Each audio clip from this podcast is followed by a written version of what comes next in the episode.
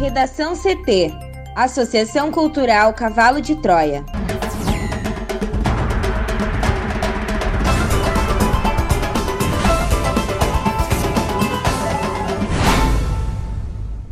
Agora, no Redação CT. Internações por Covid-19 em UTIs de Porto Alegre caem e voltam a menor patamar em mais de um ano. Luiz Miranda depõe a PF sobre suposta prevaricação de Bolsonaro. Gilmar Mendes pede manifestação da PGR sobre ameaças de Braga Neto às eleições de 2022. Rosa Weber mantém quebra de sigilo de assessor de Eduardo Bolsonaro na CPI da Covid.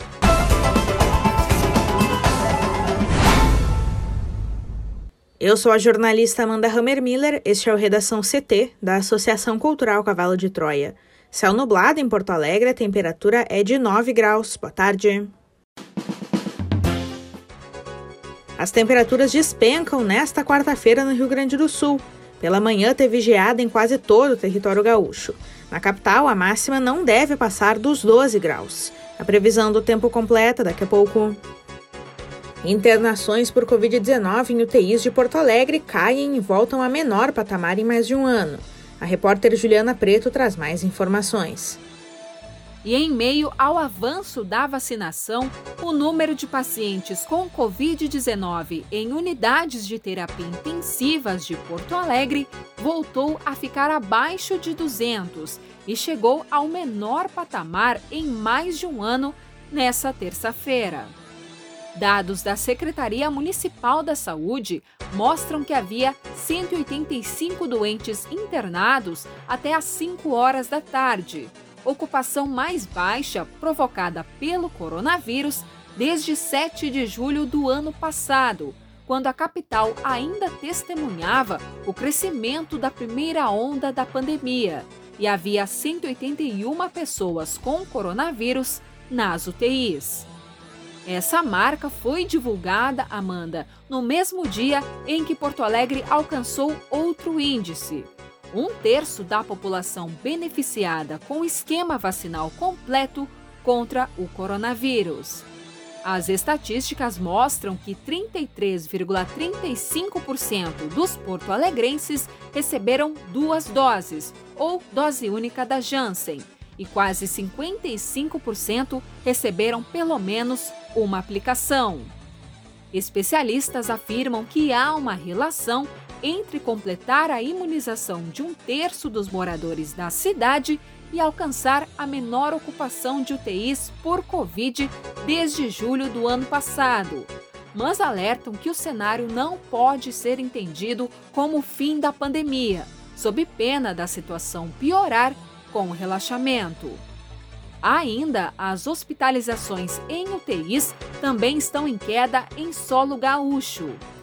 Ontem, havia 892 pacientes com coronavírus em terapia intensiva em leitos públicos e privados no estado, o nível mais baixo desde 14 de fevereiro, quando 875 pacientes com Covid estavam internados em terapia intensiva.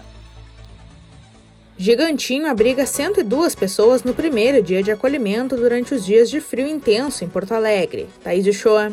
A primeira noite de acolhimento da população em situação de rua no Gigantinho recebeu 102 pessoas, segundo a Prefeitura de Porto Alegre. O ginásio foi aberto na noite de terça-feira para abrigar quem precisa durante os dias de frio intenso previsto para o estado. A iniciativa deve ir até sábado. Foram 97 homens e 5 mulheres que passaram a noite no local, que fica ao lado do estádio Beira Rio e também pertence ao Esporte Clube Internacional. Uma das mulheres é gestante, que será encaminhada para exames de pré-natal e deve retornar ao ginásio acompanhada do marido. Nos albergues e abrigos da rede da prefeitura foram acolhidas 196 pessoas. Nas pousadas conveniadas foram 187. Mais 50 vagas serão disponibilizadas em igrejas a partir de hoje, diz a Prefeitura. A abertura do Gigantinho repete a ação realizada em 2019, quando, por iniciativa do time de futebol, uma estrutura foi montada para receber a população de rua durante os dias mais frios daquele ano. O Exército cedeu camas e a Associação da Classe Média disponibilizou kits de higiene. Grupos de voluntários forneceram refeições. Os abrigados foram testados para a Covid e aqueles que não tinham sido vacinados receberam a dose do imunizante. Agasalhos arrecadados na campanha Poa que foram distribuídos aos presentes. As coletas acontecem em vários pontos da cidade e também podem ser levados até o Gigantinho. Os animais de estimação dos acolhidos também podem passar a noite no local.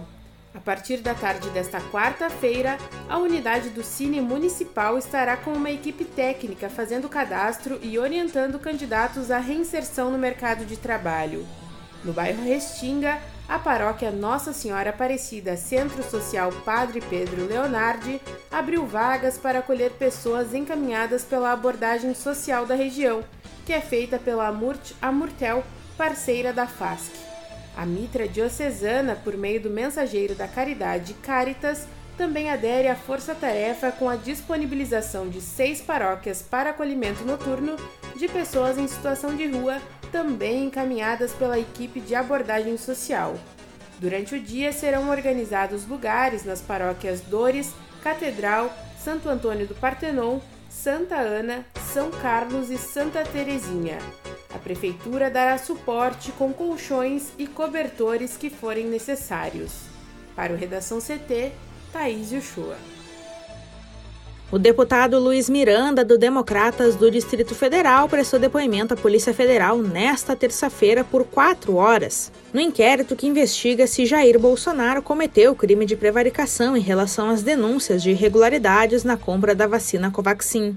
O crime de prevaricação acontece quando o agente público atrasa ou deixa de agir segundo as regras do cargo para satisfazer interesse ou sentimento pessoal. A PF investiga se Bolsonaro agiu assim ao ouvir denúncias e supostamente não agir para garantir que elas fossem apuradas. Ao deixar a sede da PF em Brasília, no início da noite, Luiz Miranda disse que falou aos policiais federais na condição de testemunha. Ele disse que entregou o próprio celular e outros equipamentos eletrônicos às autoridades para auxiliar nas investigações.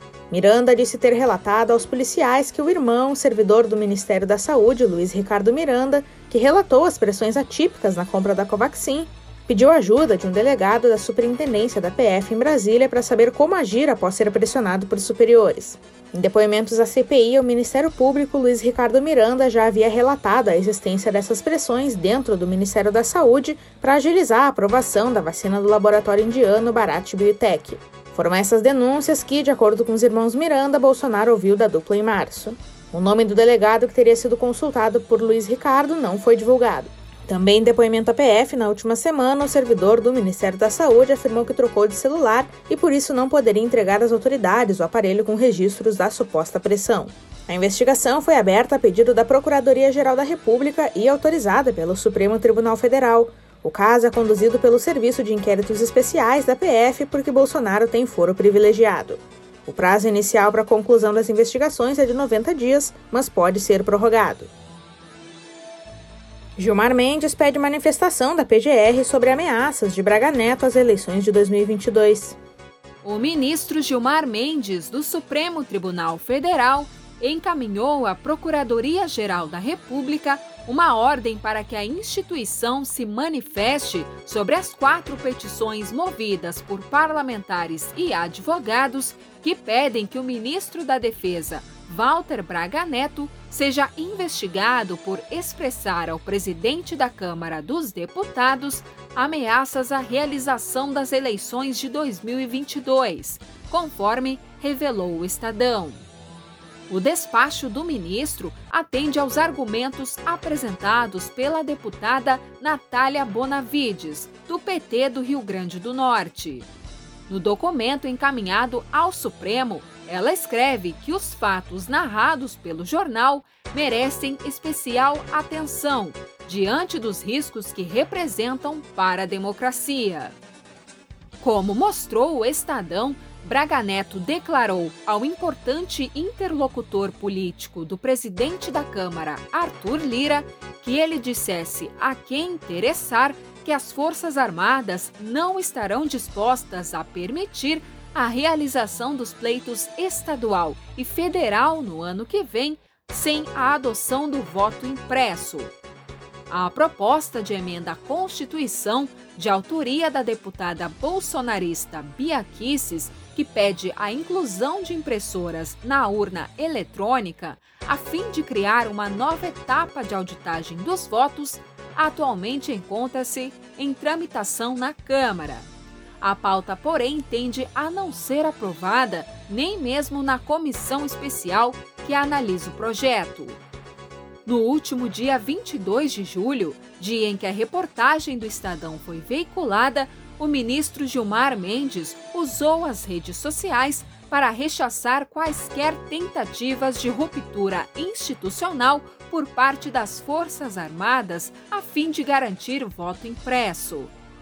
As ações que devem ser analisadas pelo Procurador-Geral da República, Augusto Aras, a mando de Gilmar, foram movidas pelos deputados Alexandre Frota, do PSDB de São Paulo, Elvino José Bongás, do PT do Rio Grande do Sul, e a Natália Bonavides. O advogado Ronan Botelho também entrou com petição no Supremo. Para o Redação CT, Juliana Preto. A vice-presidente do Supremo Tribunal Federal, ministra Rosa Weber, manteve a quebra de sigilos telefônico e telemático determinada pela CPI da Covid contra Carlos Eduardo Guimarães, o assessor do deputado Eduardo Bolsonaro. A presidente da corte, em exercício, negou o um mandado de segurança impetrado por Guimarães, que é apontado como integrante do gabinete do ódio, que defendia a utilização de medicação sem eficácia comprovada contra a Covid-19 e apoiava teorias como a da imunidade de rebanho. No entanto, a ministra ressaltou que os documentos somente poderão ser acessados em sessão secreta unicamente pelos senadores que integram a CPI da Covid. Ao analisar o caso, Rosa entendeu que o requerimento da CPI da Covid, que fundamentou a quebra dos sigilos de Guimarães, faz menção a indícios que, devidamente lidos no contexto mais amplo da presente investigação parlamentar, estão perfeitamente adequados ao objetivo da CPI da Covid. Entre os objetivos, ela cita as ações e omissões do governo Bolsonaro no enfrentamento da pandemia da Covid-19 no Brasil. A vice-presidente do STF não vislumbrou ausência de justificativa hábil nem desvio de finalidade na decisão parlamentar. Em informações prestadas ao STF, os senadores que integram a CPI da Covid defenderam a quebra dos sigilos de Guimarães, indicando que chegaram a ele compulsando as próprias redes sociais, pinçando mensagens de cunho ofensivo, difamatório, injurioso e calunioso, de autoria atribuída publicamente ao assessor de Eduardo Bolsonaro. Consta ainda na decisão de Rosa Weber do registro de que a parte impetrante estaria instalada próxima ao presidente, em sintonia com seus assessores diretos, com o objetivo de executar estratégias de confronto ideológico e de radicalização dos ataques nas redes sociais contra adversários. No Redação CT, agora previsão do tempo com Juliana Preto. E o frio desta quarta-feira é ainda mais intenso no Rio Grande do Sul, devido à atuação de uma massa de ar polar. De acordo com a SOMAR Meteorologia, as mínimas do RS variaram entre 4 e 3 graus negativos em municípios como São José dos Ausentes, Soledade, Caçapava do Sul e Capão Bonito do Sul. E teve registro, Amanda, de geada durante as primeiras horas da manhã em quase todo o território gaúcho, exceto no litoral.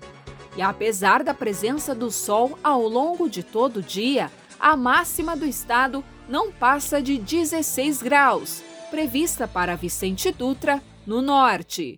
E não se descarta a possibilidade de neve e chuva congelada em pontos isolados da Serra, da Campanha, da região sul e do norte, entre o período da tarde e da noite. Porto Alegre terá uma quarta-feira de sol entre poucas nuvens e a máxima deve ficar em 12 graus. Já amanhã, quinta-feira, a temperatura continua baixa. São José dos Ausentes, na Serra, deve marcar 5 graus negativos, a mínima do estado. E além disso, a neve ainda pode aparecer pela manhã, especialmente na região norte e na Serra. A capital pode registrar geada nas primeiras horas do dia. Confira a charge de hoje de Guilherme Peroto no nosso portal redacão.cavalodetroia.org.br. Redação CT. Apresentação Amanda Hammermiller. Colaboração Juliana Preto e Thaís Uchoa. Uma produção da Associação Cultural Cavalo de Troia com apoio da Fundação Lauro Campos e Marielle Franco. Próxima edição amanhã. Boa tarde.